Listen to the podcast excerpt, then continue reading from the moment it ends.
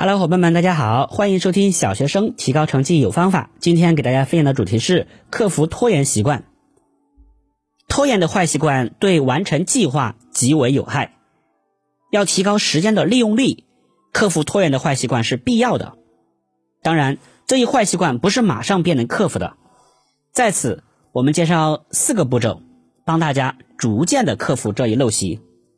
一，静下心来。如果紧张，自然无法安心学习。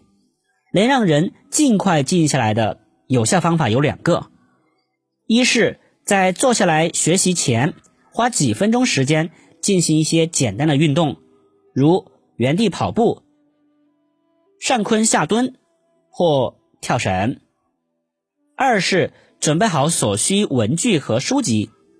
因为造成拖延时间的主要原因是之一啊，是坐下后。又站起来找东西，迟迟不能开始进行学习。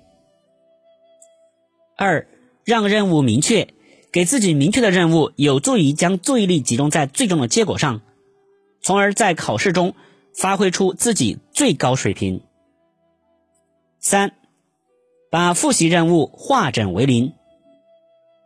考试复习最令人生畏的是复习量大，而且范围广。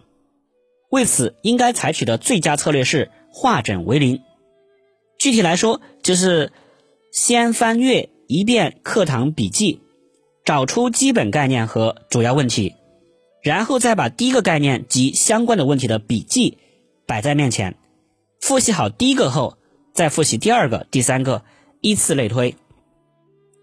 四、确定完成任务的最后期限，按照课程单元或课堂讲述的不同概念。